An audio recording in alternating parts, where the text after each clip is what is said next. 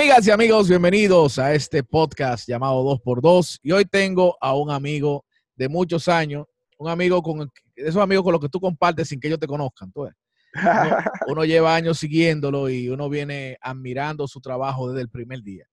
Desde el primer día. Con ustedes, ese gran amigo llamado Hochi Hochi. Ese soy yo, Ariel, hermano mío, mi admiración. Domínguez. Sí, ese es mi nombre real. H-O, pero lo grande que eso lleva un guion. Ah, lleva un guion, sí. H-O guion C-H-I latina, como Ho Chi Minh. Tu papá tenía inclinación al comunismo, esa cosa, ¿no?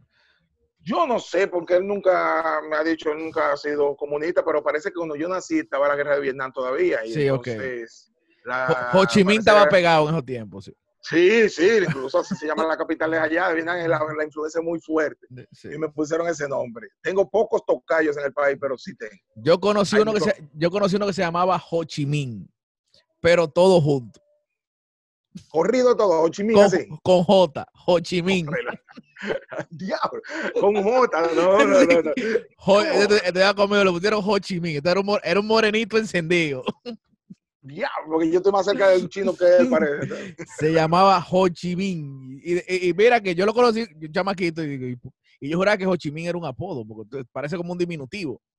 Ho Chi Minh. Sí, y después, parece... cuando leyendo vaina de historia, digo, Ho Chi, digo, no relaje. De ahí es que viene la vaina de Ho Chi Minh y Ho Chi Ho Chi, porque ese, Ho Chi, ese nombre artístico como con H, así era como complicado, ¿no? Le puse con J y con Y. No, no, y, y, bueno, y que, bueno, tú le pusiste Hochi Hochi, no sé si para diferenciarte de Hochi Santo.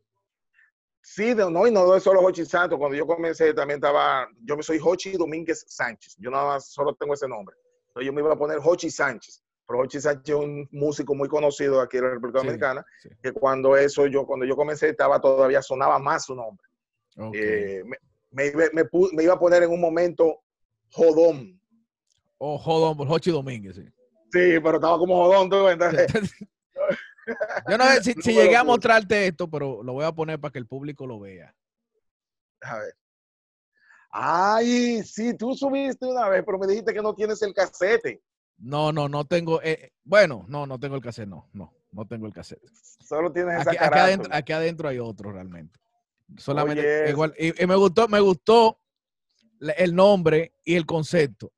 Pues se llama cuentos y más cuentos. Entonces usted va y ve en el lado A dice cuento y en el lado B dice más cuentos. Claro, ¿por qué, ¿para qué lo vas a poner? cuento es cuento. En el lado A que hay cuento y en el lado B más cuento. Más cuento. Esto fue lo primero que tú grabaste. Eso fue lo primero que yo grabé. Después grabé otro. No, no, perdón, ese fue el segundo. Este es el, el segundo. primero que yo grabé fue cuando me puse el nombre Hochi Hochi pero eso nunca se llegó a utilizar ni, ni salió a ningún lado. Se llamaba ¿Cuántos cuentos cuenta Hochi? Ok. Así se llamaba. ¿Cuántos cuentos cuenta Hochi? Que al principio yo me llamaba era el Hochi Hochi, no Hochi Hochi. El Hochi Hochi. Sí. Después lo, lo, lo quité ese. ¿Sabes que yo conocí, te conocí, creo que casi todos te conocimos, gracias a ese gran programa, contale que todos extrañamos llamado Cuentos y Cantos. Cuentos y Cantos. Así es. Cuentos Cuento, y Cantos fue fue la casa donde yo comencé, Ariel. Eso fue cuando era todavía un segmento del show del mediodía. Era los martes, la última media hora de los martes del show del mediodía se llamaba Cuentos y Cantos con Anthony Ríos y Jochi Santos. Sí. Daba como una rima, tú ves. Sí. Que también estaba eh, Francis Santana, el Zongo. El Zongo, sí. Claro, que, que era tremendo también. Eh, y no, es que se dio, se dio, tan bueno como que poner un programa los domingos. Exactamente, cuando salen Luisito y Anthony, del show de Luisito Anthony dejan ese espacio vacío que pertenecía a Televisa Dominicana. Entonces, okay. Televisa lo que hizo fue que convirtió en programa, como bien tú dices, el segmento Cuentos y Cantos, que era en el show del mediodía, se lo llevaron para allá, porque ellos eran los dueños del show del mediodía también. Okay. Y ahí entonces entró Felipe, que no estaba eh, eh, en el show del mediodía. Exactamente. Entonces, fijo ahí eran Felipe, Antonio Río y Hochi. Exactamente. Fijo. Y llevaban invitados. Entonces, ahí fue que yo te conocí a ti y conocí a Irving también. Correcto. Yo estaba ahí, cuando Irving llegó, ya yo estaba, porque yo estaba desde, desde, desde el mediodía. Desde el mediodía. Ajá. Entonces yo estaba en un bar, o sea, un bar y yo era como supuestamente el bartender. Y me decían, prepárame un trago, dame una cerveza, que creo que era la Quiqueya, la Bohemia, no sé, que patrocinaba el segmento, y Ron Barceló. Y entonces yo preparaba unos tragos supuestamente y hacíamos chistes. era nada, pendejísimo, pero funcionaba. No, no, muy era, bien. era- muy bueno, loco. Yo llegaba, yo, yo llegaba altillado los lunes al colegio. de chiste. No, que lo grande es, Ariel, que mucha gente, uno tiene tantos años haciendo chiste en televisión y me dicen, loco, en, en tal sitio hay un tipo, un monstruo haciendo chistes, ven. Mm. Y tú, óchale, yo quiero conocerlo, vaina, Kiko Cuento, Mm, y vaina cuento, y tú Sí. arranca para allá. Y el tipo comienza a hacerte todos los cuentos que tú has hecho en televisión, todos los cuentos que ha hecho Jochi Santos. todo- claro, porque él vive cayendo Claro. atrás a la gente que hacen cuentos, ¿te entiendes? Claro, no sé, y a veces, a veces lo que no me gusta, es, por ejemplo, que no hacen una versión del cuento. Si hacen una versión, está bien, Tal cual. el mismo cuento, tal cual. Pero no, yo recuerdo que yo, muchacho, yo me era un tiempo de la, de la juventud donde yo no pensaba ser comediante. Sin embargo, yo tenía buena memoria para los cuentos en ese tiempo. Ya no la tengo. ¿Cómo que no? No, en serio, en serio, en serio.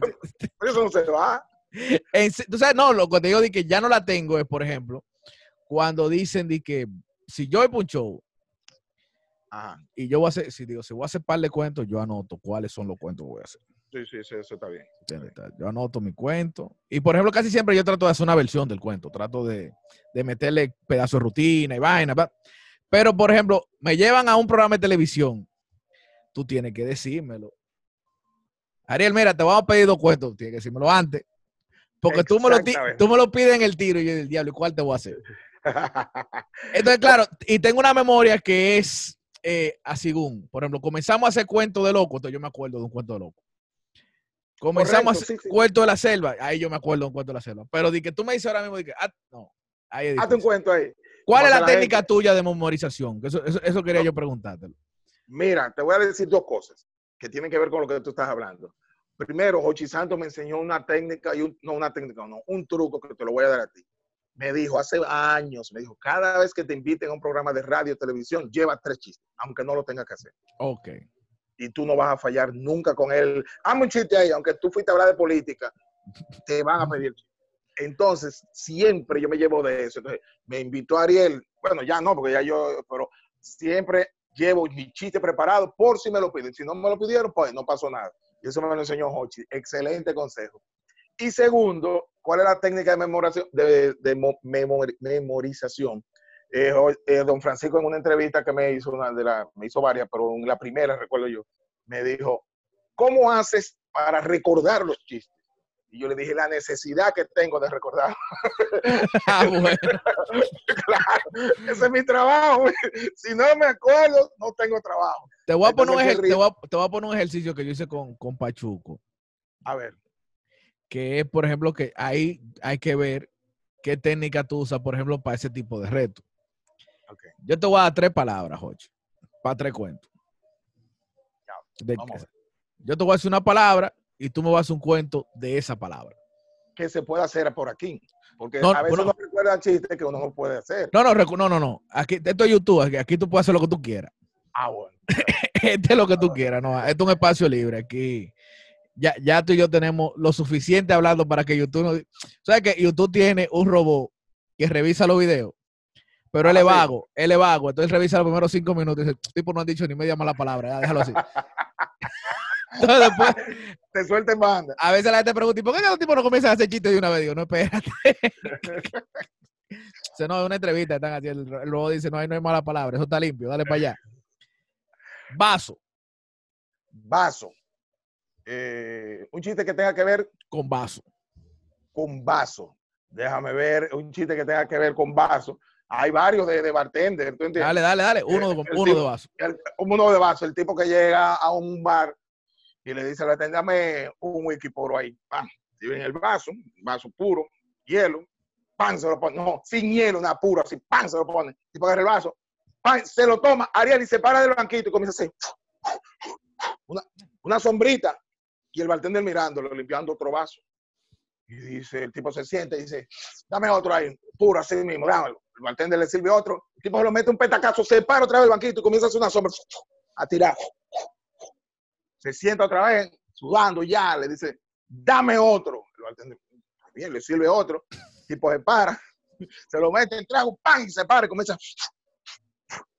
El bartender ya no aguanta más, le dice, hermano, ¿Y cuándo es la pelea? Dice, desde que tú me cobres, que ando sin un chel de arriba. Pero mira, me gustó lo que tú hiciste, me gustó lo que tú hiciste. Porque yo te dije vaso y tú te fuiste a la categoría principal. ¿Cuál? Bartender. Bartender, claro. Quizás esa es la técnica, no sé. tú te fuiste a la categoría principal. Vaso y dos, bartender. sí, así Vamos, fue. vamos con una segunda palabra, a ver a, a cuál categoría te va. Corbata. Corbata. Wow, tú sabes que este tipo llegaba a su casa, él era un vendedor, llegaba semanal a su casa. Oye, la. No, no, el tipo, te lo voy a hacer, te voy a hacer otro mejor de vendedor. Así el tipo ya le está diciendo al, al, al- va donde el dentista. Y le dice, doctor, yo tengo un problema. Y dice, ¿qué es lo que le pasa? Dice, usted sabe que yo soy vendedor y me casé con una mujer muy sexy. Dice el dentista, no, no, pero espérese, yo creo que usted está buscando un terapeuta. No, no, no, no, espérese, espérese, espérese. Doctor, para que yo a veces me voy y duro cinco días para el interior. Cuando yo llego, la mujer mía me espera en, en bata transparente. Oiga, doctor, me quita la corbata, me quita la camisa, me jala para la camisa. Dice, no, no, espérese, espérese, espérese. Yo soy dentista. Eso no tiene que ver conmigo. Dice, no, no, espérese, espérese, doctor, yo lo voy a explicar ahora. Para que la mujer mía me agarra, me quita la ropa, me quita la camisa, me quita el pantalón, me quita el corbata, me lleva para la cama, me tira, ella se quita la bata. Espérese, espérese, usted lo que necesita es un terapeuta. No es con usted, doctor, es un dentista que yo necesito. ¿Y cómo con ese doctor? Que cada que esa mujer se me sube arriba y se me menea dos veces, y yo hago, y me da un frito en esa muela. Yo creo que usted me la chequeó. Está bien. Pero vi- viste, ahí volviste. Teo Corbata. ¡Fua! Vendedor. Me gustó, me gustó. Me gustó. No, te digo, me está dando la técnica de hay que organizarlo por protagonista. Por- ah, ya, ya, ok, sí, claro, claro, claro. Quizás lo esté haciendo hasta de manera inconsciente. Sí, pero claro, yo veo que tú lo tienes más o menos organizado por protagonista. Por protagonista. Va- sí, vamos, a, vamos a ver algo que quizás no tenga que ver. Bueno, porque ese es muy fácil. Yo te iba a decir que la palabra espejo, pero espejo es muy fácil. Hasta a mí, No, tú me ese es fácil. Espejo, sí, no, y, yo pienso en el carajito, y, ay, yo quiero una bicicleta, yo quiero, Eh, sí, es que se pensé de una vez. sí, ay, yo quiero una En ese- bicicleta. En ese pensé. Almohada. Almohada. Ya, almohada. Yo creo que me la, va a poner, me la pusiste difícil. A ver, un chiste con almohada. Almohada. Ay, me, yo creo que tú me mataste ahí. No, pero yo creo que yo creo que tú puedes salir del paso. Vamos a ver, ¿cómo lo organizas ahí? ¿Cómo tú lo organizarías? No, ahora mismo yo no tengo un cuento en la cabeza, pero yo digo, con- o sea, el, está el tipo acostado en su cama y dando No, almohada. no, no. Dando Ah, almohada. yo O lo sea, pensé. cuando el tipo está dando almohada, es porque está acostado pensando en algo. No, no, no, pues está bien. Tú sabes, hablando de almohada, eso me recuerda el tipo que estaba en un hotel. ¿Viste? Está el Sí, ya- tipo en ya un hotel, acota- acotado. la- con la cabeza en la almohada, pensando, Exacto. qué maldito dolor de muela que tengo, que no aguanto, qué dolor de muela. Y acostado dice, no, pues no aguanto más, agarra, llama a a, Loya, ya va al frente, dame, no, por favor, mire, averígüeme si aquí ahora mismo hay hospedado algún médico, algún dentista, búsqueme, le dice, ¿por qué qué le pasa a usted? Un dolor de muela que no aguanto, y son las 3 de la mañana, no tengo para coger, dice, déjeme ver, señor, y busca. Y le dice, mire, caballero, no tenemos un médico, médico, aquí lo que hay es un psicólogo. Si no, no hagamos una cita, que se tiene que saber algo. Llámelo, llámelo, dígale que una emergencia. Se juntan abajo. El médico, el doctor, el psicólogo le dice, mira, oiga lo que usted tiene que hacer. Yo no soy, no, de eso no sé, pero usted, la mente es muy poderosa. Usted lo que tiene que hacer es pensar, vaya a su habitación, usted se siente y dice, no me duele la muela, no me duele la muela, no me duele la muela. Usted verá que se le quita. Vaya, dice, con eso, con eso, gracias, doctor. Tipo la habitación, no me duele la muela, no me duele la muela, no me- Loco, y se durmió el tipo plácidamente. Dijo, oye, pero está buena la vaina. Llega el tipo a su casa del viaje, agarra a la mujer y le dice, ven acá, mi amor, ven acá, pero como una furia y una vaina, oye, la cuenta en la cama, le quita la ropa, se la quita, él le hace el amor salvajemente. El tipo se para de la cama cuando termina y le dice a la mujer, vengo ahora, y se mete en el baño. A los dos minutos sale y le dice, segundo round, la tipa, segundo round. ¡Ay! Ese tipo, ven ahora, y le tira arriba, le hace de toda la Oh, botella, oh, arriba, oh. para abajo. Termina y le dice, oye, dos veces y le dice, vengo ahora, voy al baño, se mete en el baño y la mujer, ¡ah! no puede ser dos veces nunca. Ay, Sale el tipo, oye, de allá para acá, acuéstate que para encima, oye, otra vez. Tercer round, tercer round. tercer round. Cuando termina le dice lo mismo, vengo ahora, voy al baño. No puede ser, no puede ser. Ya me ve que lo que está haciendo en el baño. Cuando abrió la puerta, el tipo sentado en el sanitario diciendo, esa no es mi mujer, esa no es mi mujer. Diablo. Ya, mira, oye, ¿sabes qué? Te voy a decir una vaina que, que acabo en ese chiste. Que yo estaba, ¿sabes que Uno como, como humorista, tú dices, ok, yo sé más o menos por dónde viene el punchline. Sí, Porque tú diste la premisa de que el tipo iba a repetir algo, un mantra, y se le iba, le, le iba a funcionar. Sí, claro. Entonces tú dices, se tranque en el baño, algo él dice. Pero yo no estaba pensando, que lo, lo último que yo iba a pensar que él iba a decir es, esa no es mi mujer. Eso no es mi mujer. A la mujer, las mujeres no le dan like a ese chiste. No, se te cuadran toditas. Sí. Y, y miran al marido a ver si se está riendo. Ah, tú te ríes. Ah, te gustó. Ah, te gustó el Ah, cuento. Te gustó el cuento. ¿Cuál ha sido el cuento que te, más problemas te ha traído con público? El problema que más, el chiste que más problema me ha traído con público. Es decir, que la gente, quizás que tú hayas hecho un chiste en un show y la gente te diga, te- se, se te haya quejado. no, no, no, mira, en un show no, en una casa. en una eso yo no era, no era profesional, sino que hacía chistes cuando estaba comenzando, tú sabes. Estábamos reunidos un grupo de personas. Yo hice un chiste eh, religioso y mencioné a la Virgen de la Altagracia. loco.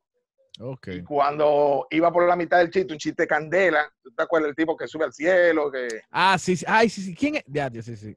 Sí, sí. ¿Te acuerdas? ¿Y esta, ¿y esta quién es? Fulanita de tal. ¿Y esta quién es? Sí, eh, sí, sí. eh, Tú haz lo que tú quieras, Sí, sí. loco. Y la gente eran de güey, man. Entonces, como- Ay, ay, ay, ay. y yo agarra, y yo haciendo el chiste con la Virgen de la Altagracia. Primero, no se rieron y segundo, me dijo, ven acá, por favor. Muchachito, ven acá, ven. Sí, me ven acá. Entonces yo fui, mira, que esa es la última vez que tú Y yo, no, perdón, usted sabe que chiste es chiste. Sí, yo lo sé, pero esa de las veces que yo como Bueno. más vergüenza que pasaba. Quizá en el, y claro, en el chiste tú tienes la, la- la forma de salir de- del problema. Porque tú dices, bueno, ese es el chiste y yo me lo aprendí así, yo tengo tiempo haciéndolo así. Sí. Pero cuando tú estás haciendo, por ejemplo, una rutina de stand-up, la gente entiende que eso es lo que tú piensas. Entonces, ahí sí es más problemático. Que no necesariamente tú endosas lo, lo que, el, lo- el significado del chiste ni el trasfondo del Sí, chiste, no necesariamente. Porque tu misión es hacer reír, Sí. no demostrar tus posiciones ni políticas, ni, ni, ni religiosas, ni de pensamiento, ni, de, ni nada. Sino que tú haces el chiste porque para ti es chiste. Para el humorista, el humorista, para el humorista, el humor es humor. O sea, a mí me da risa con cojones las chistes crueles. Mucha risa, mucha, mucha. Y yo tengo hijos y tengo mujer, tengo mamá, tengo igual que todo el mundo. Me burlo de mí. Yo en los shows tengo una rutina, no sé si te lo has visto, que yo hablo de, de que yo tengo un micropene y, Sí, me, sí, y, me, y me bufeo yo y eso no, no es verdad. Pero bueno, me lo bufeo. Está bien. Entonces- no, no, y la gen- no, porque cuando, eres, cuando es de ti, vea, la gente lo, lo goza. Pero si, si pero toca a otra gente. Sí. Pero mira, hay algo que dice Dave Chappelle y lo dijo ahora cuando hizo, cuando le entregaron el premio Mark Twain, Ah, que él dijo, yo soy humorista, si yo vine a hacer reír a la gente, yo no vine a tener la razón. correcto. Correcto. Yo No, yo no no vi- vine a eso. Me gustó esa. Yo no vine, yo no vine a tener la razón. Es, uno casi neutral, Ariel. Uno es casi neutral. Lo de uno es provocar la, la hilaridad, la- provocar el- que la gente se ríe y se desestrese. Ahora, si a usted no le gusta un chiste que dijo Ariel porque lo encontró fuerte o lo encon- no se ría, pásele ese y ríase de los otros. Claro, claro. no vamos a hacer un chiqui show ni a volvernos locos como quiere la gente hoy en día, que quiere trazarle las pau- pautas al humorista de lo que debe y no debe decir. Simplemente a usted no le gusta como yo hago mi humor. No vaya a mi show, no me siga, bórreme de su Instagram, de su Facebook, de Twitter.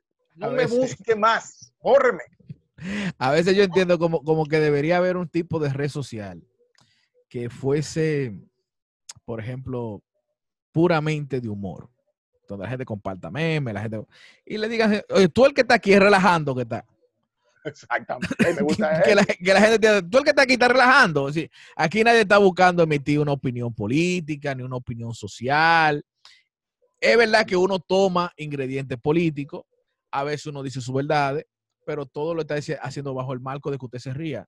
No es de que usted vaya y vote por fulano, no es de que usted vaya y salga a tirar piedra, no, es de que usted se ría. Claro, viejo, me encanta esa posición. Es siga viviendo su vida, siga pensando como usted piensa. Yo no vine a cambiar la forma de usted de pensar, ni que si yo soy ateo, usted tiene que ser ateo igual que yo. eso no es verdad, ni que si yo soy religioso usted tiene que hacerlo igual que yo. Para nada, simplemente disfrute del humor. Yo vine a hacerlo reír, no, como bien dijo Chappelle, no vine a tener la razón en nada, porque no me interesa, ni a ti Ariel, a ti no te interesa tener la razón en nada. No, no, porque en tu show, quiero decir, en cuanto a tu humor. Claro, en cuanto al humor, porque no, yo voy a, dar un punto de vista, pero usted no tiene que compartirlo. Mi punto de vista lo que tiene que darle es risa. Si le dio risa, bien. Si no, ok. Mierda para mí.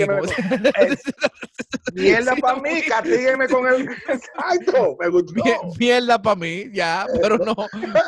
Pero no, di que, que, que, no, que, que vamos a discutir. No, y no eso. Que quieren llegar más lejos, quieren cerrarte eh, tu, tu, tu cuenta de Instagram, entre todo el mundo te quiere caer arriba, para que hay cosas que tú la debes pensar. Por ejemplo, hay chistes que tú dices, coño, men, pero el tipo se pasó. Por ejemplo, tú recuerdas el caso de, eh, ¿cómo se llama este muchacho? Creo que es venezolano, borico, que trabajaba en Telemundo, que dijo ah, que la mujer, ¿cómo se llama él? No recuerdo. Venezolano, creo. Sí, el caso fue que se metió con la esposa de Obama. pero lo que él dijo, entonces tú dices, mm, tiene, da, da, risa, porque ahí va ese otro punto. No que tú lo que tú digas está bien dicho porque tú eres humorista, no hay una licencia lo que tú dijiste puede dar risa. Tú dices, sí, lo dijo como en tono humorístico. Ahora, este tipo dijo que ella parecía eh, del planeta de los simios. Eso no da risa. No, Porque no, no da risa. Él lo dijo como, él dijo que él fue, quiso hacer un chiste. Déjenos a nosotros. Y exactamente, por ejemplo, si de repente, te voy a poner el caso, de repente un chamaquito cualquiera en las redes sociales sube una foto de esa señora al lado de la princesa del planeta de los simios y de repente se parecen, no hay problema. no hay problema, todo el mundo se ríe y ya. Y coño, sí, eh, mira, ella tiene su vestidura, hay que, pero verdad, se parecen. De la gente. Aunque. Porque es verdad que se parecen. estoy, bromeando, estoy bromeando. Pero, no, pero tú no lo puedes decir, sí. No, que digo, no debes decirlo. Lo que hay que, eh, sí, exactamente. Él no podía decirlo, no era, eh, no era como el escenario donde decirlo lo primero no era el escenario. Porque, por ejemplo, en las redes sociales, a veces no se sabe de quién salió un meme. Entonces tú dices, bueno, fulano publicó un meme, pero puede que se lo haya mandado a alguien. Tú, no, puedes, caerle arriba al que publicó el meme. Simplemente. Yo, espérate, hazme paréntesis. Tú haces eso cuando son muy fuertes. Tú no lo firmas. Yo no lo firmo. Tú no lo filtras. Firmo, no, no lo firmo, no lo Ah, no, no, yo antes lo filmaba, yo antes lo filmaba, incluso los yo filmaba los míos, pero ya hasta los míos ya yo no lo filmo.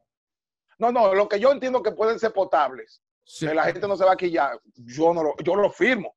Ahora, cuando yo sé que está pasadito, que yo lo sé porque uno no es un idiota, yo lo largo. Y si se queja, eh, eso me lo mandaron. Tírame al Dicán atrás. No, entonces, otro truco que yo hago a veces, y la gente se da cuenta, pero la gente le perdona a uno esa trampa. Tú haces una vaina fuerte así. Aparte que tú no filmas, tú en el cacho le pones, coño, estos tigres se pasan.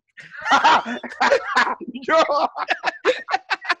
yo pensaba coño, que estaba comiendo.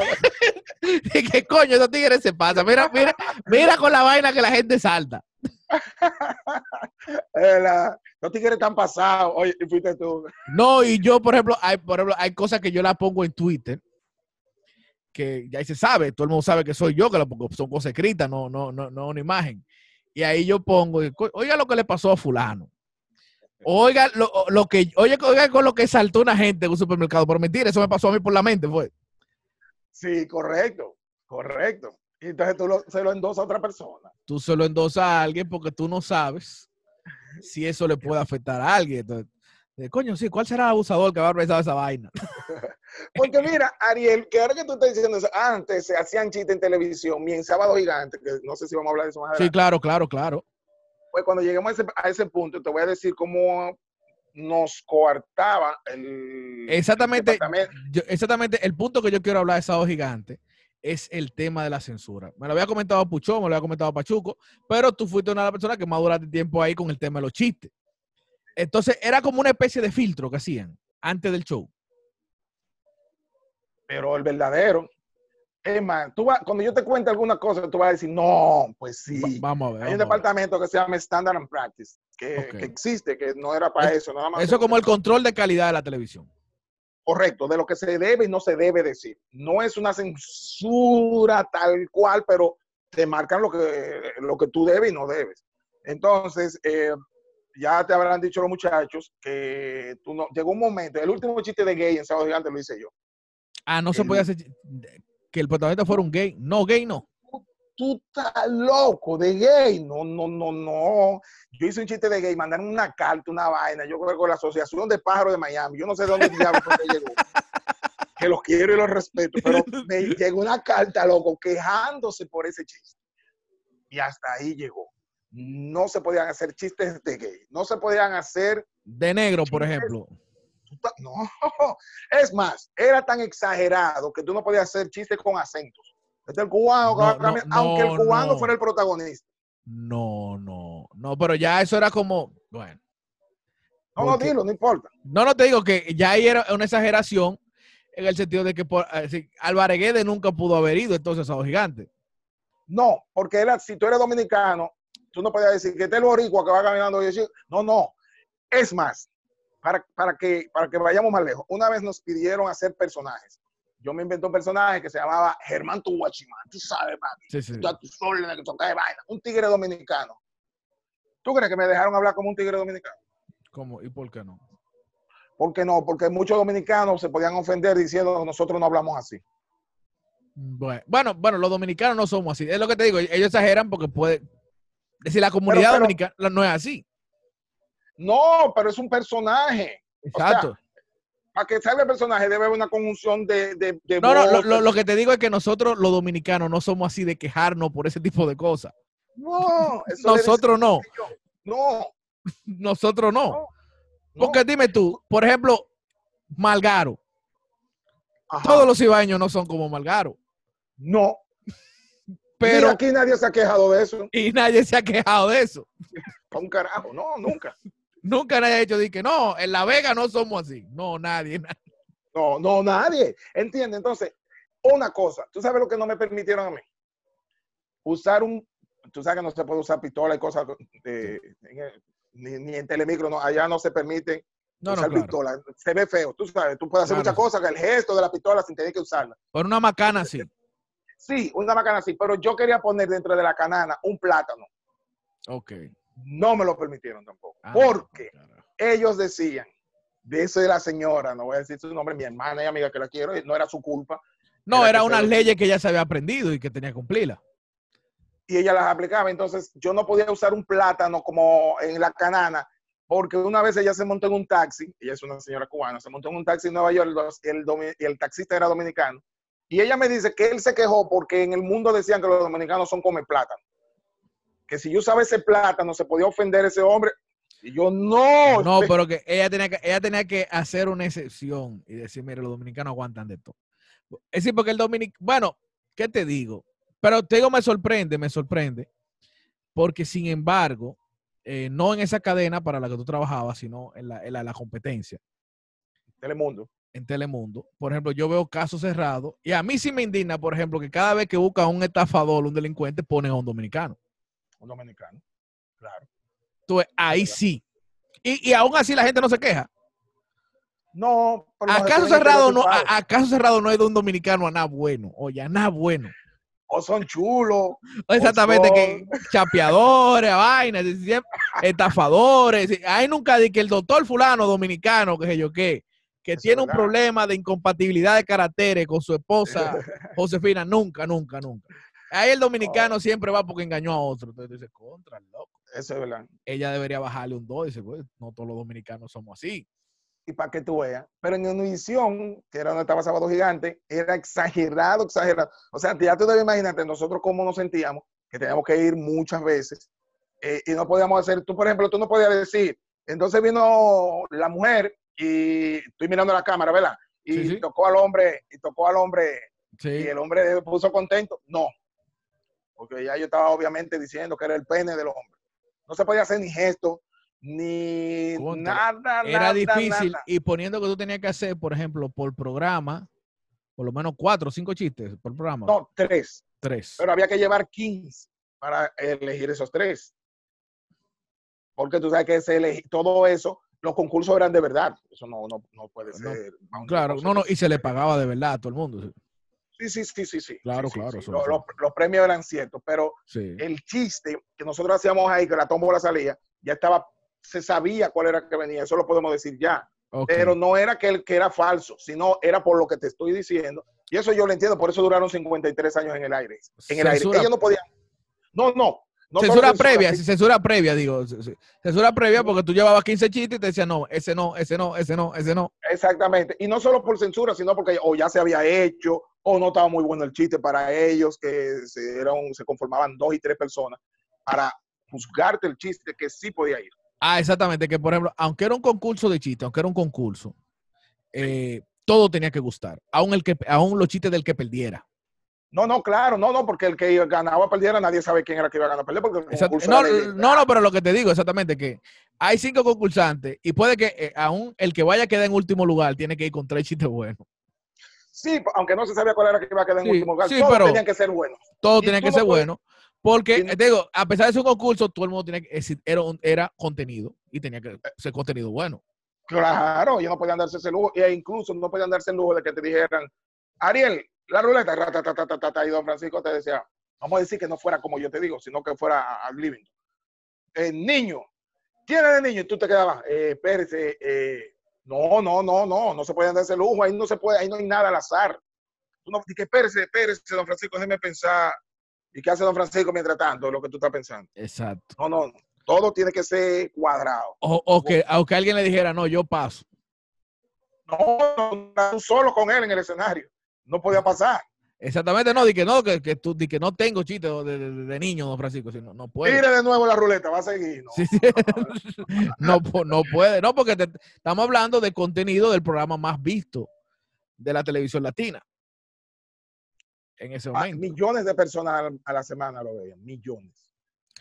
Esa oportunidad, ¿cómo a ti te llegó? ¿Tú la joseaste? ¿Alguien te recomendó? Claro que sí, y le agradezco mucho, ya lo mencionamos a Pachuco. Pachuco, sí, Pachuco, Pachuco, sí. claro, Pachuco tenía ya primero que yo en sábado en Univisión mucho tiempo más. Entonces él conocía a personas allá, le llamaron un día para hacer ese concurso, iban a hacer, estaban en- construyendo el concurso y le pidieron un cuentachistes dominicano específicamente. Y como ya nos conocíamos, él me recomendó a mí. Yo comencé Ok. en septiembre del 2011 hasta que cerró Sábado Gigante cuatro años después.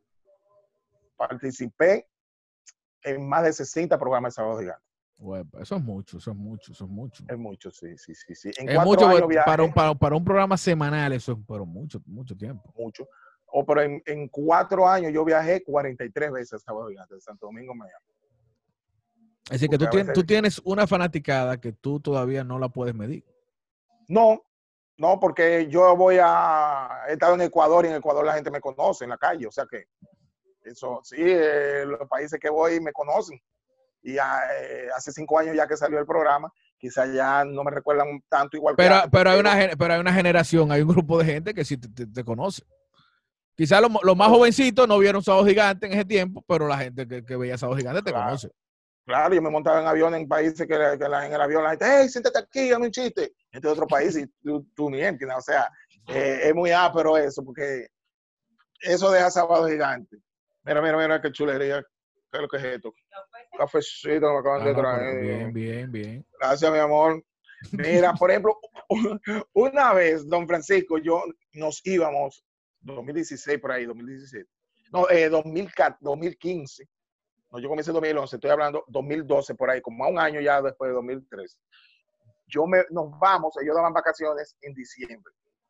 Ya no íbamos a grabar más. No era siempre seguro que tú volvías, pero como te estaba yendo bien, tú sabías que te iban a seguir llamando. Claro. Entonces yo fui a despedirme de don Francisco y esa pregunta que tú me hiciste ahora me lo recuerda. Y yo le toco el camerino. Le dice adelante, entonces yo meto la cabeza. Y le digo, don Mario, que vine a despedirme, porque nos vamos ya de vacaciones. Me dijo, ven, entra, que te quiero hacer una pregunta. Oye, qué humilde ese señor. Él comiendo, me acuerdo que estaba comiendo una ensalada, una vaina, y me dice, ¿de qué? ¿Te ha favorecido en algo estar en sábado gigante? Y le digo, Por si acaso, por si acaso, porque quizás no te estamos ayudando. pero, pero de verdad me lo pregunto en serio, man. Y yo le dije, pero, eh, don Mario, la gente pagaría por venir a estar aquí. Claro, pagarían, pagarían. Eh, claro, por la, exposición que da, claro. pero claro que me lo llegaron a preguntar, Ariel, ¿eh? ¿Cuánto hay que, cuánto hay que darle? ¿A quién hay que darle algo para artistas que si te cuento después, merenguero y gente famosa? Ah, no, pero claro, pero venga, y no, y no, no sé cómo se manejan con el tema de los cantantes, pero mucha gente pagaría porque estamos hablando de que eso era un, un, solo televisor en Latinoamérica. Correcto, correcto. Te estoy hablando de millones de personas por semana que te veían al mismo tiempo en, el, en, Latinoamérica completa. Bueno, de ahí viene que después por eso he ido a otro. Antes de Sábado Gigante yo solo había hecho show en Nueva York. ¿Y dónde? En Nueva York. Y en Nueva York. en, en Nueva York, dígase en la 30, eh, tercera provincia de República Dominicana. Porque, porque, nosotros decimos que yo he ido a Nueva York, pero eso es como ir a Santiago en un avión. Dígase, tú, vas a ver dominicano. sí, exacto. ¿Entiendes? eso, ir a Nueva York no es salir del país. Boruga dice que el que va a Nueva York no viajó. No, no, no, no. quedó aquí. No. Es decir, y, cuando digo Nueva York, Nueva York es el área triestatal entera. Dígase.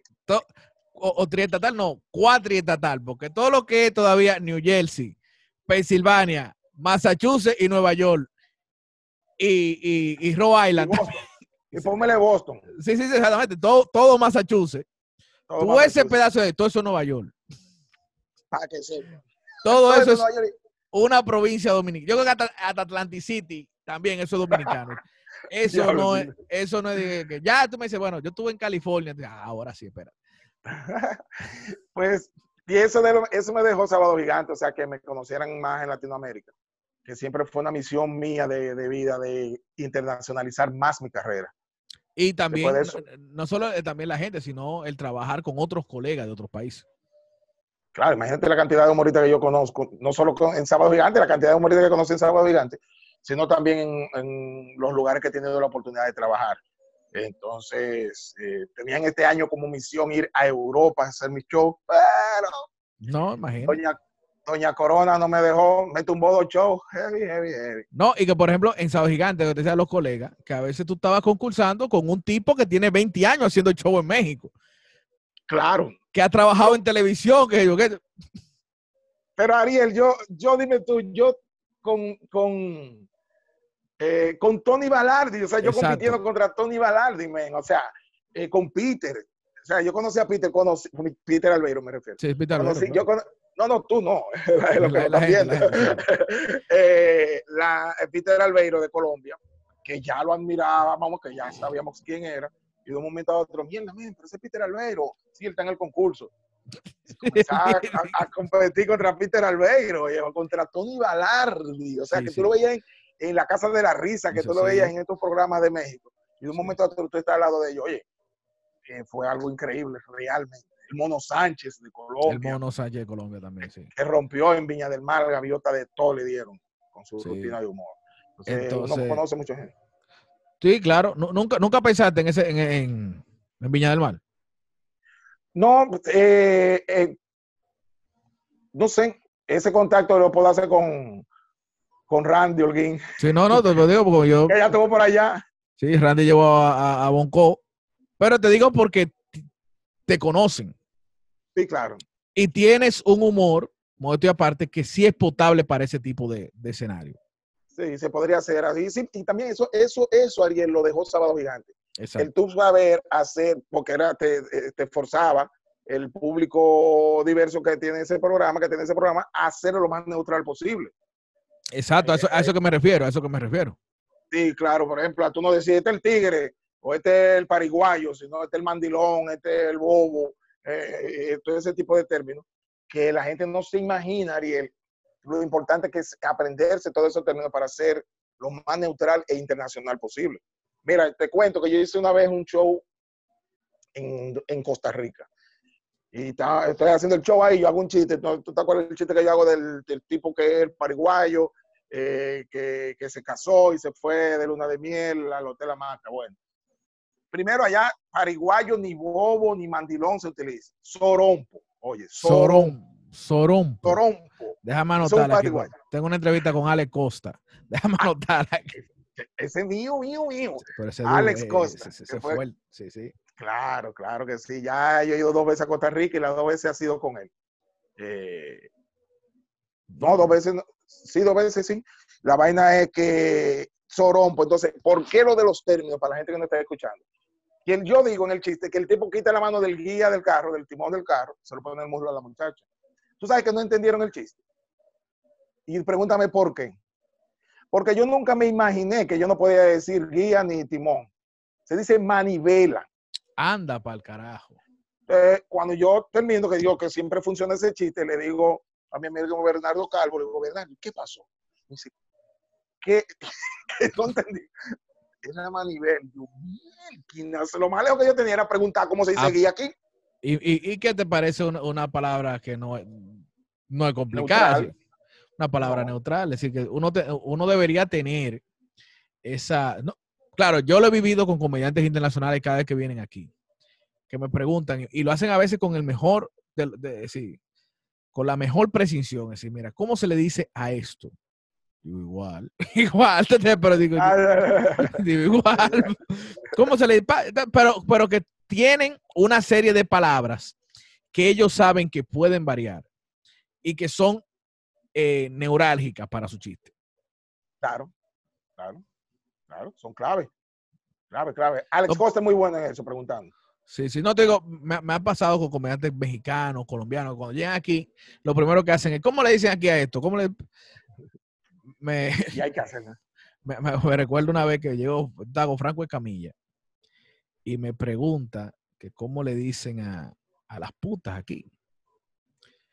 Y le digo yo, bueno, tú puedes utilizar el término puta. Tú puedes, aquí le decimos, aquí le decimos cuero, pero este complica la mente porque cuero en México es otra cosa. Y está el término, una modalidad que se llama chapeadora. Entonces, que esa es la que te quita dinero, pero no te da nada. Y dice, ah, tú en México le decimos diferente. Yo, ¿Cómo le dice en México? Le decimos esposa. Y ya él hizo una. ya él hizo su rutina con eso. Se me gustó porque. Se ganó cinco minutos. se ganó cinco minutos una conversación que vamos a tener en el camerino. Digo, digo, digo, le dije, lo puedes hacer así mismo. Y, te va, y le funcionó, me imagino. Claro, no, no, claro, el tipo, tipo una bestia.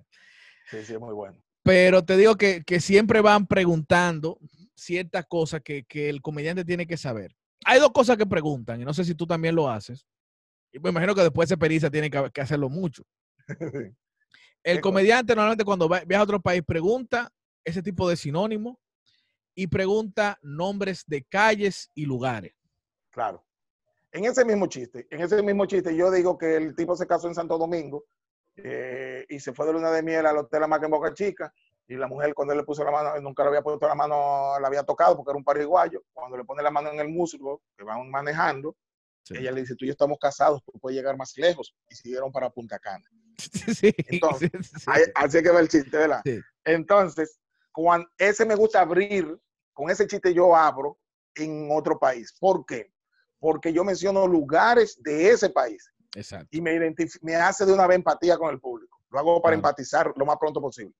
Entonces, por ejemplo, recuerdo en Costa Rica y se fueron a, de, luna de miel, se casaron aquí en San José, se fueron de luna de miel a Playa Jacó, pero siguieron para Punta Arena. ¿Entiendes? La gente se ríe. La gente se ríe porque, porque se sorprende de que hay un extranjero que conoce. te digo, esa técnica, yo no sé si lo comenté con alguien en otro programa, pero sí me gustaba, por ejemplo, con, con Adal Ramones pasó, que Adal Ramones se aprendió la palabra bim bim. ¿Le cómo parece eso? Sí, sí, porque lo primero que llegó aquí me preguntó, ¿cómo le dicen a Bim Bim? Oye, y cuando él, Bim Bim, él utilizó Bim Bim las dos horas del show. Le dio Bim Bim a la gente. Dos, horas. no literal. Lo dio Bim Bim por boca y nariz a todito. Pero que tú te ríes, tú te ríes porque, porque un extranjero que lo está haciendo. Si es un dominicano que está hablando de ah, Bim Bim, me, me pasó una vez así que, por ejemplo, yo me tocó hacer, abrirle un show a Emilio Lovera. ¿Qué pasa? Emilio Lovera. Ese monto. Espérate, es Emilio Lovera. Ya tú sabes que el venezolano que vive aquí va hasta hacer lo imposible para ir a ver a Emilio Lovera. Claro. En el Jaragua. Ya tú sabes que eso estaba lleno de venezolanos. Yo me paro y estoy haciendo una rutina y una pregunta, ¿cuántos venezolanos hay aquí? Y tuve que variar la pregunta. ok. ¿Quiénes no son venezolanos aquí? Una mesa como con cinco comediantes. Eso era lo que no eran venezolanos. Y yo, ¿y ahora cómo la? Entonces, el cuento que yo quería hacer era un cuento de un manganzón. Entonces, yo, yo tuve que preguntar ahí en el público, pues no tenía nadie que me lo dijera cómo le dicen a un manganzón en Venezuela. Bobolongo era. No, no, no. Ellos me dieron un término que mira que ahora mismo yo no recuerdo, pero es un término que ellos utilizan para describir a Nicolás Maduro. Ajá. Sí. Pero no la mala palabra esta. No, no, no, no, no, no, no, no, no, no la más palabra. Sí, pero es ¿cómo? No me acuerdo ahora. Quizá alguien después en los comentarios lo pone. Pero ese mismo término yo lo utilizo para Maduro porque Maduro yo lo ven como un manganzón. Exacto. Porque yo trato de decirle, miren, un manganzón viene siendo un muchacho cuya estatura sobrepasa su inteligencia. Entonces yo comencé, sí, sí, tal vaina, tal vaina, tal vaina. Total, a ellos lo que les gustó fue que yo usara esa palabra. Exactamente. Más que el chiste, sí, sí. Ellos, cada vez que yo mencionaba esa palabra y él no sé qué iba caminando camino a la escuela, ya yo estaba riéndose. Porque, Porque es, es una técnica muy buena. Empatía, empatía, sí. Busca- tú tienes que buscar empatía en los dos primeros chistes. En los dos primeros chistes tú tienes que hacer que la gente esté en ti. Lo he aprendido a, a través de tantos años haciendo show. Y yo utilizo ese chiste antes de, incluso yo puedo hacer ese chiste y después entrar en rutina. Tú sabes que ya más del 60% de mi show es estando. Sí, exactamente, eso, eso iba, era lo que quería al final. Luego digo que tú has cambiado ya, has hecho un crossover totalmente para el stand Sí, sí, claro, porque es, este fenómeno que se está verificando en la República Dominicana se verificó al mismo tiempo en toda Latinoamérica, no fue aquí. Cuando Carlos comenzó, que ya Felipe, Cuquín lo hacían, pero con, o con otras nomenclaturas, con otro, con Sí, otras porque, hay, hay dos cosas. Una cosa está, eh, que eso siempre, lo que hace Cooking, hace Boruga, que por ejemplo, si digo, vamos a, a hacer una rutina, a hablar sobre el dominicano, eso es stand-up. Pero no es lo mismo cuando tú comienzas a hablar de ti. Exacto, que es más puro, ese es estando más puro, Puro, Exactamente, que es la cosa cuando te pasan a ti. claro. Exactamente, que pero esa parte ellos no la hacían, eh, o la hacían muy poco. para ser sincero, o sea, porque es verdad, Carlos fue el que vino a darle forma de estando puro a hablar de sus hijos, a hablar de su esposa, a hablar de esto, a hablar de aquello. Y de ahí para acá, ese fenómeno también se, tú lo sabes, en México igual, en México, en Colombia, Chile. Argentina, todo eso ha sido. Todo fue porque siempre fue el chiste el pre- predominante. Que incluso hay países como México que todavía el chiste mata, rompe y llena. Claro que no. Eh, hay, hay un público, co- como, me, como me dijo, eh, eh, ¿cómo se llama? Talavera, me dice, no, todavía hay un público que, que, que llena cuando va a Pimpinela. Ese público le gusta su chiste. Y le que gusta su chiste y hay que darle su chiste. ¿Y dónde tú conociste a Talavera? No, estaba aquí, lo tuve en una entrevista aquí. Sí. Talavera, Ah. sí, no conocemos las redes, sí, sí. Ah, pero no me digas, nosotros nos presentamos juntos en, en sí. Bogotá, en el Festival del Humor. Sí, sí. Mira, eh, entonces, el, el- el- el chiste no ha muerto, el chiste vive, pero tú le puedes dar de las dos cosas al público y te lo agradece, porque a fin de cuentas, yo te voy a decir cuando lo que pasaba cuando, que, que si tú eres humorista o eres comediante o eres que sí o qué. ¿Te acuerdas de esa discusión? Sí, sí, sí, claro. Pendejísima. Sí. Cuando a mí me han llamado, pendejísima, porque cuando Muy a mí me han llamado de, de un festival, por ejemplo, de Bogotá, de ese festival del humor de la cadena Caracol, que si tuviera hablamos de eso ahorita, Sí. nunca me preguntaron, he ido dos veces, ¿usted es humorista o usted es comediante? No, no, coño, No, yo lo que no. le importa es que yo hago reír, men, ellos no me importa el título. Y te voy a decir, te voy a decir, por ejemplo, te voy a decir. Yo, mi show, normalmente 100% stand-up hasta un punto. Hasta un punto. Hasta un punto. Eh, ¿Cuál es el punto? A veces yo tengo mi show estructurado, de que mi show tiene un orden. Es decir, yo, por ejemplo, la mayoría de los shows que hago tienen una temática, un, un hilo conductor, desde que hace que parezca que, que todo es la misma rutina, aunque yo vaya cambiando de tema. Pero uno trata de guardar la mejor rutina para el final. ¿Qué pasa cuando esa rutina del final no llega al cometido que tú querías? ¿De qué yo me auxilio? Del chiste. Del chiste. De la vieja confiable. Exacto. La vieja confiable. Exacto. Te digo, pues yo, yo hago un chiste, por ejemplo, yo no sé si fue a ti que yo te lo escuché. Y vamos, dame ver si, si yo te voy a decir cuál es. Y ese chiste yo lo he utilizado en todos los sitios donde yo voy, que yo digo, necesito algo bueno para el final. Ese chiste, que va, que va a funcionar. ese chiste lo escuché yo en Cuentos y Cantos. No me acuerdo exactamente a quién fue que se lo escuché. Vamos a ver si fue a ti. Pero ese chiste me lo aprendí yo en Cuentos y Cantos. Un Vamos a ver, yo te voy a decir de quién es, si me acuerdo. El tipo que la mujer le dice, tenían el cumpleaños, de aniversario de boda. Y ella le dice, yo de aniversario de boda quiero que tú me lleves. Yo lo hago así, que tú me lleves al Dollhouse. Dice, al Dollhouse. ¿Ya, de- ya sabe quién es? No recuerdo quién fue, no yo no lo hice porque yo no lo, no lo hacía ese chiste. Hasta después de ese dos gigante. Que es el tipo que le lleva al Dollhouse y cuando el tipo llega con, la- con la esposa, ¿cómo estamos, don Luis?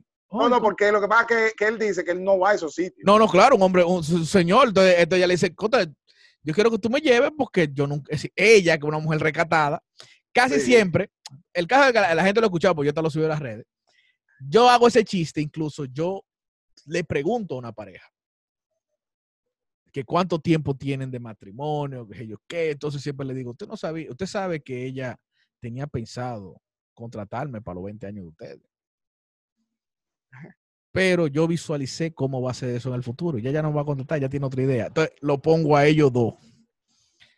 De, ah, ¿cómo estamos, don Luis? ¿Y de dónde él te conoce? No, que ese muchacho trabajaba allá y mira dónde, dónde vino a parar aquí.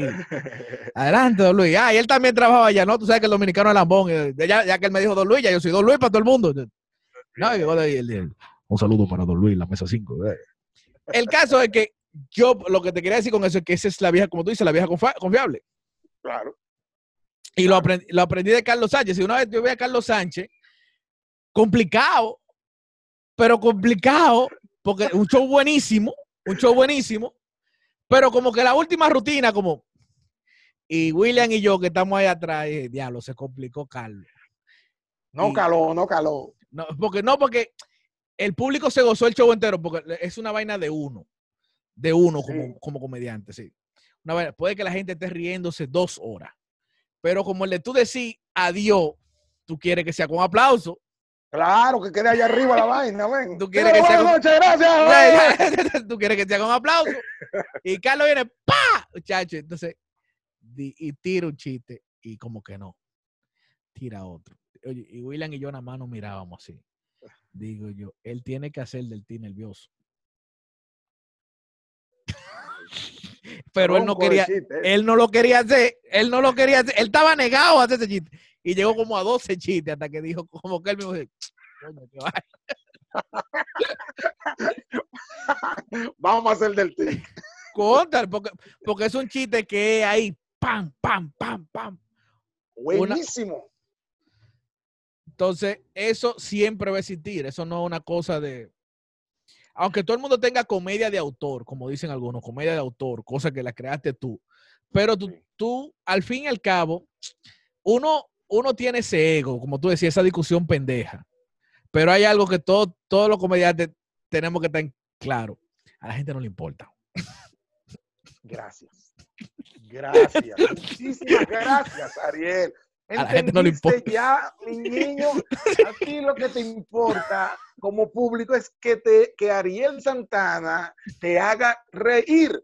No fue a ver y decir, coño, este es puro, mano, este es un estando pero puro, eh, mierda, ¿qué hago? No, no, hazme reír. Ay, se me va a, se me va a pagar el mío, ¿es que se va a pagar? No, tranquilo, tranquilo. Sí, se me va a pagar el celular, ¿eh? ¿O es el tuyo? No, no, el mío no, no, porque yo tengo una computadora, pero conéctalo, te da tiempo a conectarlo, tranquilo. ¿eh? Sí, yo lo, lo voy a conectar aquí.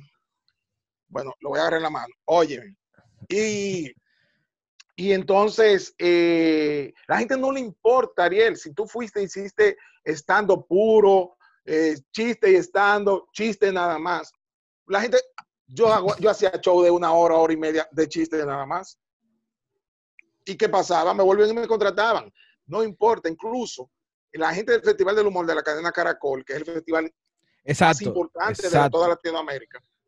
Eh, cuando ellos me llamaron la primera vez, yo le dije, eh, ¿en ¿qué estilo tiene que ser? Me dice, lo que usted quiera. Lo que usted quiera. Porque de repente tú puedes ser imitador, tú puedes ser ventríloco, tú puedes hacer parodia. Pero ellos, tienen este muchacho, eh, loquillo, que hace unas eh, rasta cuando. Ah, sí, claro, buenísimo. ¿Tú entiendes? Sí. No hace, él hace stand-up, ¿tú entiendes? pero si, eh, la gente lo ve y dice, no, yo quiero que él se pase el día entero haciendo el personaje. Haciendo personajes y cantando re- reggae.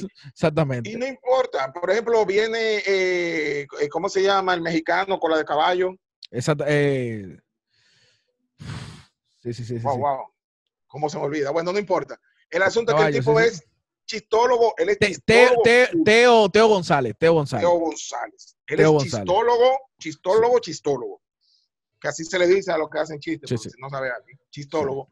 El tipo te hace dos horas de chiste y tú se lo agradeces. Claro. No importa, metámonos en la cabeza que lo que la misión nuestra es hacer reír. Que usted sea estando, pero porque ahora hay una, y te lo voy a decir casi como una queja, Sí, sí, muchachos nuevos del comedy, de que, sea, que, que ven al que hace chiste como un, como un inferior.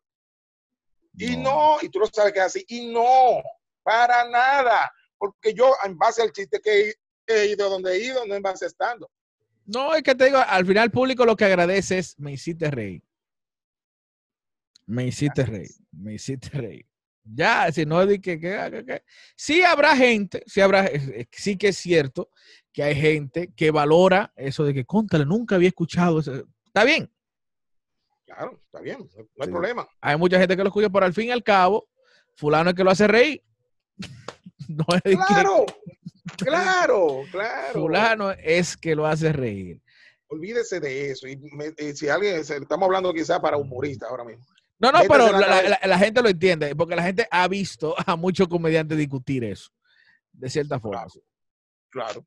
Y no hay ninguna necesidad de decir, no, yo soy humorista, yo soy comediante, no, yo lo que soy es eh, León 10. eh, No, y que, y que por ejemplo, y, y que por ejemplo, lo que, lo que tú dices es que, y mira que por ejemplo, muchos comediantes extranjeros, con lo que yo he compartido en, este, en esta plataforma, me lo han dicho y me dicen, y cuando mencionan la palabra, de una vez se me pone adelante y me dicen, y no lo estoy diciendo de forma despectiva, porque el término cuenta chistes, muchos creen que es algo despectivo.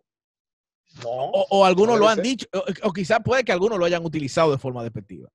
claro que sí, que lo han utilizado, yo lo sé. Pero a mí no me ofende ni me importa, porque por la carrera que yo he tenido, el que alguien lo diga, te soy honesto, me da igual, porque eh, si en base a eso que yo he podido hacer lo No, no, que y que, y, que- y que- y- que lo que tú haces, pero yo te pregunto a ti por técnica, te pregunto, tiene su arte. Claro, Porque mira, no yo, yo, yo- te puedo agarrar, yo te puedo agarrar exactamente, te puedo una libreta, toma, aprende todos los chistes, dale. y no lo hacen. Y no sacan la risa. Y no sacan la risa. Entonces, todo tiene una técnica y todo se respeta. Todo, todo, todo, todo, todo, todo. Todo lo que usted le haga, haga, que le Te, voy- te paguen voy a enseñar algo, te voy a enseñar algo, te voy a enseñar algo. Para que tú veas lo que tiene la magia del chiste.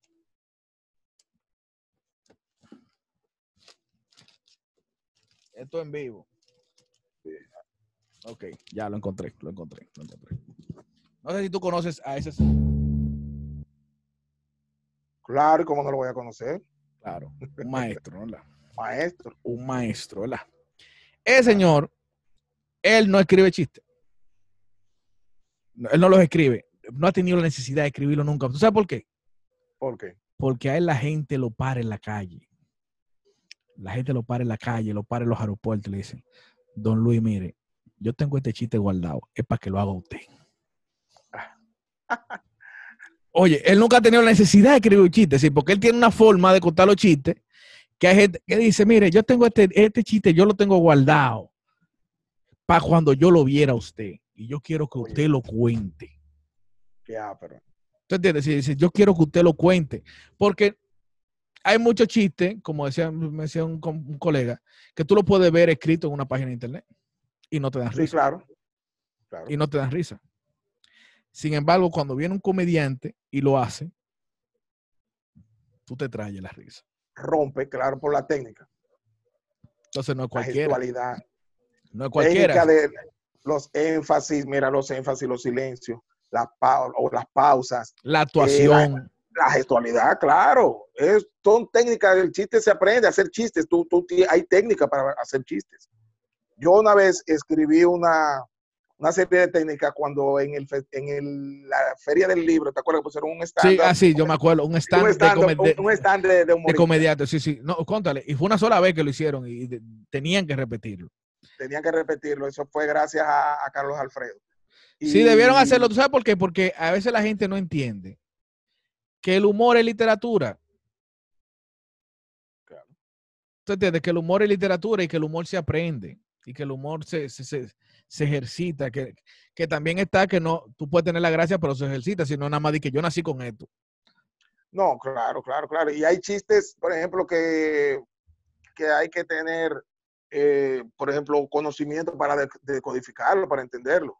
Hay chistes muy finos que la gente te dice, ¿qué? Pero que sí. dan risa. Mira, eh, eh, en, en, Inglaterra, en Londres, My Lord, sí. el Támesis se acaba de desbordar.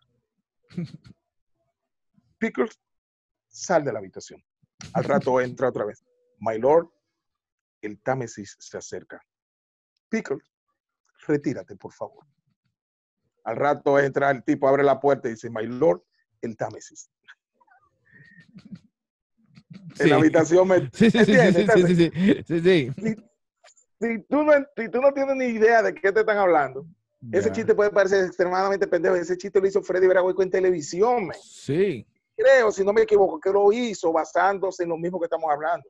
Claro, no, no, yo, hay, hay, hay, muchos chistes, por ejemplo, que una vez le conté yo un chiste a Cordero, hace Cordero. ¿Sí? Y Cordero, un chiste pendejo, uno de los chistes más pendejos que yo conozco, pero yo dije, déjame hacerlo a Cordero, que quizá Cordero le llega y Cordero se trae la risa. Oye, ¿cómo era el chiste? Era, a ver si me recuerdo, era de un brasileño que llega a una oficialía civil y dice, yo quiero poner nombre a un niño. Dice, ¿cómo se llama? Dice, todavía no se llama, se va a llamar. Dice, bueno, no, porque no nacido todavía. Dice, ok, no ha nacido, pero te, tiene que esperar que nada capaz de declarar. No, yo lo quiero declarar ahora. Dice, pero ¿cómo te le quiere poner? Dice, Edson. Edson, sí, ok, mire, muy bonito el nombre del niño, Edson, pero lamentablemente usted tiene que venir después que él nazca. Pasan tres meses y llega el hombre a la oficialidad civil y lo encuentra el mismo oficial. Y dice, oh, señor, ¿cómo estamos? Venga, venga. Ya nació el niño, varón. Bien, qué bueno. Vamos a ponerle, vamos a declararlo, venga. Edson, no es la misma. No, no, no. Se llama Pelé. Y sí, ¿por qué se llama Pelé? Porque Edson era, Edson era antes de nacimiento. No, ¿qué? Yo se lo hice a Cordero. Muy bien. Se trayó de la risa. Cordero se, hizo Fred, se, se, lo hizo a Fredín en el aire, en la alarma, y casi se la van a la trompa. Pero tú tienes que tener un dato, así que Edson era antes de nacimiento, era el nombre verdadero. El nombre, es el nombre de Pelé. sí. Claro. Eso me acuerda el chiste de Álvarez Guedes. Mamá, mamá, mamá, me habló Pelé, me habló Pelé. Sí. ¿Y qué te dijo? Y me dijo, sale de la cancha, filete de la putana. sí. Eh, y te digo, es, es un arte. Es un arte. La Andricina hace, hace, esa historia, hace esas historias porque él le da su introducción a los cuentos y dice cómo la gente va. Y no sé si a ti te ha pasado, que imagino que sí, porque toda la fiesta que uno, cuando uno hace un show en una casa, siempre al final hay una gente que te jala eso. Oye, tete, oye, tete. Ah, y te hace un chiste que ya tú no lo haces los shows porque te. Pero tú tienes que hacer tú complaciente porque son la gente que te están pagando. Tú sí. tienes que reírte y hacerte de que no lo sabes. Claro que sí, claro que sí. Entonces te hacen un chiste, por ejemplo, a mí, un humorista de los nuevos ahora me dijo que tú te sabes el chiste del tuki tuki. Yo, sí, yo... yo que, que, le puse tuki tuki ese chiste, porque el, el, chiste realmente, cuando yo me lo aprendí, decía rucu rucu. Y a mí no me engotaba y me acordé de tuki tuki, que era como un tucán, yo creo que lo decía en una película de, sí. de George Russell y yo le puse tuki tuki. O sea, que de ahí para allá, todo el que haga ese chiste con tuki tuki. Sabe que fue de ti que lo de aquí, no que sea mío el chiste. Sino que lo escuchó de ti, lo escuchó de ti. Lo escuchó de mí o, o lo escuchó de otra gente que lo escuchó de, pero de ahí salió. Entonces, cuando me dice así, eso pasa muchas veces. Dice, tú oíste tal cuento que tú sabes que fuiste tú que le pusiste esta cosita. El chiste sí. de la P que yo hago, que ya me harté de hacerlo. Eh, también la, la, mitad del chiste, yo me sabía eh, lo de Pedro, eh, Pedro Pablo Espina pidió permiso para pasar para Puerto Príncipe, pero prefirió pasar para Puerto Plata. Eso me lo sabía yo. Después me aprendí por otro lado, por coincidencia, eh, papá pone pantuflas para pasear por parque. Y yo, y, hay otro que dice, eh, Pablo Picasso, pintor popular, pintaba paisajes pintorescos. Que esa fue la única parte de ese chiste cuando yo me lo aprendí que tenía. Ok. y tú le agregaste cosas, claro. Las otras dos, las otras dos eh, partes. Entonces, si yo lo oigo así, obviamente que vino de aquí. Entonces, muchas veces lo que te decía, que hay gente que te dicen, fulano un monstruo haciendo chistes, fulano, que sé que cuando va te hace los mismos chistes que Ariel hizo y, popularizó. No es que sea tuyo, pero que vino con las palabras. Claro, no, exactamente con la versión, porque por ejemplo, yo tengo un chiste que es largo, largo, que, son dos chistes, uno atrás de otro, que son de incluso dos autores diferentes. El chiste es mitad de Alvareguede, mitad de la Andricina. Ah, sí. Sí. Y por, casualidad, porque entonces Alvareguede, cuando hace la versión original de ese chiste, lo hace con japoneses y americanos. Ah, el del curso, del, curso, será. Sí, sí, el del, aula, que Coronel MacArthur, va. Ah, yo no sabía que tú lo hacías ese chiste. Sí, yo cuando escucho ese chiste por primera vez, yo dije, si yo lo hago con Coronel MacArthur, solamente el 10% del público que me sigue le va a llegar al chiste. Yo lo hago con haitiano. Entonces yo lo hice con haitiano. Tú también. Ah, mira, no sé. Yo lo hago Ramón, Matías, Ramón Matías Mella, 1844. Entonces ya hay la gente, le llega más fácil porque todo el mundo conoce a Ramón Matías Mella. Entonces ahí yo le agrego un chiste que tenía la Andricina sobre negros. Y uso al haitiano de protagonista y lo pongo todo en una misma vaina. Ok, parece yo hago dos, yo hago, exactamente, yo, yo eh, cierro la primera historia de los haitianos, de Ramón Matías Mella en 1844, entonces hago la venganza de la profesora. Que el, mm. el cuento, que, que, bueno, lo útil, ese sí lo hago con el mismo eh, color que usa la Andricina, porque a mí ese color me da risa, que es azul cobalto. Ah, sí, sí, sí. Tú lo has escuchado, de azul cobalto. Sí, yo no, yo lo hacía antes, yo lo hacía con verde, que sí, ok, verde. A mí me gustó el color que usa la vecina, que dice azul cobalto. Yo no, pues vámonos con azul cobalto. Pues. Porque la gente se queda con un color que nunca, que nunca he escuchado, azul cobalto. Sí, claro, claro, claro. Entonces, como es un negrito el que le daña la vaina a Pepito, ¡pah! ambos son de Pepito. Tú Ah, Entonces, ahí yo lo mezclo. Y te digo, son dos versiones, pero ya azul cobalto. Digo, bueno, es muy difícil que lo haya escuchado de la Andricina. Exactamente. Pero muy buenos los dos cuentos. Sí, no, no, para mí son. No, yo nunca he fallado con ese de que Ramón Matías Mella, 1844, sí, eso nunca, nunca, nunca. Yo digo Juan Pablo Duarte, Juan Pablo Duarte, 1844, primera coincidencia, yo no sabía que tú lo hacías ese. Sí, sí, yo lo hacía así también. Yo hago Ramón Matías Mella, estos tianos me tienen, estos tianos el diablo me tienen alto. ¿Quién sí. dijo eso? ¿Quién dijo Ramón? Sí, sí, porque, pero lo que te digo es que uno trata de darle siempre su toque. Y también, y por ejemplo, eso de cambiarlo haitiano dominicano por una cuestión de circunstancias. Obviamente, y para que sea, se lo puedan decodificar. La idea es que la gente entienda el chiste. Exacto. No puede venir con palabritas y vainas rebucadas porque nadie te va a entender. La idea es que te entienda tú el que está ahí. Exactamente. Yo cuando lo escuché de Álvarez que dije, mierda, coño, Coronel MacArthur, la bomba Hiroshima, mierda, ya, ok. Pero yo sé, yo estaba consciente de que el público no, Eso no iba a pasar. Pero para que tú veas que ya llevamos más de una hora, loco, qué buena hora hemos pasado aquí. No, te digo, cuando uno está conversando entre amigos, ese el tiempo bueno. Sí, sí, se hace, y, y, no, y conversando de lo que a uno le gusta. De lo que a uno le gusta, de lo que a uno le apasiona, realmente. Y el humor es una de las grandes pasiones. ¿Qué, qué, qué tú estudiaste, Joche, antes de...? Yo estudié publicidad en APEC. ¿Nunca pensaste ser comediante antes de entrar a la universidad?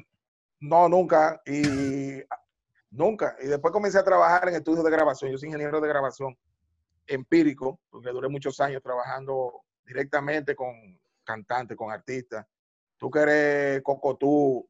Sí, ah, claro, claro. Yo, yo grabé, le grabé muchas canciones a la Coco Van en el año yo siendo asistente, comencé en el 89. Siendo un y ahí, ahí, fue que tú aprovechaste ya para grabar tu, de, de, tu cassette de chistes. Eso fue, Sí, pero en otro estudio. Cuando yo le grabé a la Coco, le que trabajaba a la Coco era en Audiolab, en Casco. Y esto cuando yo grabé la producción de chistes fue ya en un estudio que se llama ENCA, que al lado estaba, dentro estaba Wilmore Studio, ahí que yo trabajaba con Salvador Morales. Déjame ver si, aquí, aquí, dice, ah, bueno, no, aquí tiene tu número de contrataciones. Ay, mi madre, un 5-6 algo, ese era donde yo 809-541-5453. Yo creo que ese era mi celular. Yo no me acuerdo lo que era. Y, no, el, el, el, celular era de que 710-8187. Ah, sí, pues, yo era más parejero, yo tenía celular ya. no, pero eh, bien, bien, bien. No, pero está bien, porque te eh, sí, en un cassette, tú ponías para contrataciones, porque o sea, tú repartías cassette, vendías cassette, ibas en los shows. Y muchos que se vendieron, a 25 pesos se vendieron. Sí, ese era el precio, ese era el precio estándar en ese tiempo. Sí, sí ese cassette lo hice con, creo, si no me equivoco, con José Luis Recos. La gente que grababan con los bachateros y cosas de eso que los conocí en el estudio de grabación. Creo que sí que se fue con, José Luis Record. No, ah, bueno. No, no, no, no, no, le pusieron el sello José Luis, pero sí le pusieron un sello que me, gusta mucho. ¿Cuál era? Oye, como dice. Impreso por papeles y tarjeta. Entonces no dice teléfono y celular, dice Viper 477. ¿En serio? ¿En serio, loco? Tiene el número del Viper, loco. Hace rato de eso. Míralo ahí. ahí Viper 477-1938. Diablo. no, pero eso era con parolería la gente, porque para tú llamar un negocio, vipiar al dueño del negocio. Entonces, para que el dueño del negocio te llamara. Te llamara a, ti, ¿qué usted quiere? No, no, que decía, me llamaron de ahí. Era así. Alguien puso un viper. Sí, yo, ven que te llamo. Era así. Ya, ya, ya. No, pues gracias, Hochi. Tus redes son las más fáciles del mundo. Arroba Hochi1, porque hay un hijo de su madre que me cogió Hochi Hochi. Ah, coño, ¿y qué cara, qué pinta esa gente, loco? Y no, y ¿Tú te has comunicado con él? ¿Tú, te, tú le has mandado no, mensaje? No me, no, no responde nada, ni nada, ni publica. Yo creo que hace como tres años que no publica. Y por ah, eso no, he conseguido el check, el check azul, no lo he conseguido por eso, porque como cuando tú tienes Ariel 1, Ariel Santana 1, eh, no, no te lo dan, porque consideran que tú viniste después del original. No te lo dan automático, pero yo creo que si tú lo solicitas y mandas un documento. No, yo lo he mandado, yo he hecho de todo. No hay forma. Conchole, qué vaina. Y eso es una de las principales causas, que ya está Hochi Hochi solo. Contale. Ese Hochi Hochi sabrá Dios panafo que esa cosa cuenta. Tigre que como de Nueva York, yo creo que hay una que tiene muchas fotos de Nueva York, y yo mierda, pero dame mi nombre. Diablo, porque si total. Qué vaina, qué No, pero te digo, ellos tienen el sistema ahí, a veces hay gente que, que, hace esos trabajos, bueno, pero yo no creo mucho. Tiene que ser una gente que yo conozca que me diga, mira, yo, yo puedo resolverte eso. Ah, ah, ah sí, Wiki Wiki eh, resolvió eso con una persona. Y aparte de eso, ¿tiene canal de YouTube? Sí, tengo, así mismo se llama también Hochi Hochi. Ah, no, pues ya, ya, saben ahí, vamos a ponerlo por ahí abajo. Eh, Hochi Hochi, tanto en las redes, Instagram, Facebook, YouTube y en Twitter también. Y en Twitter también como arroba Hochi Hochi. El único que es diferente es en Instagram, que es arroba 881 por el fatal que te di ahorita. Bueno, y gracias a todos por habernos seguido hasta esta hora compartiendo con nosotros. No se olviden suscribirse, darle like y seguir compartiendo esto que se llama 2x2.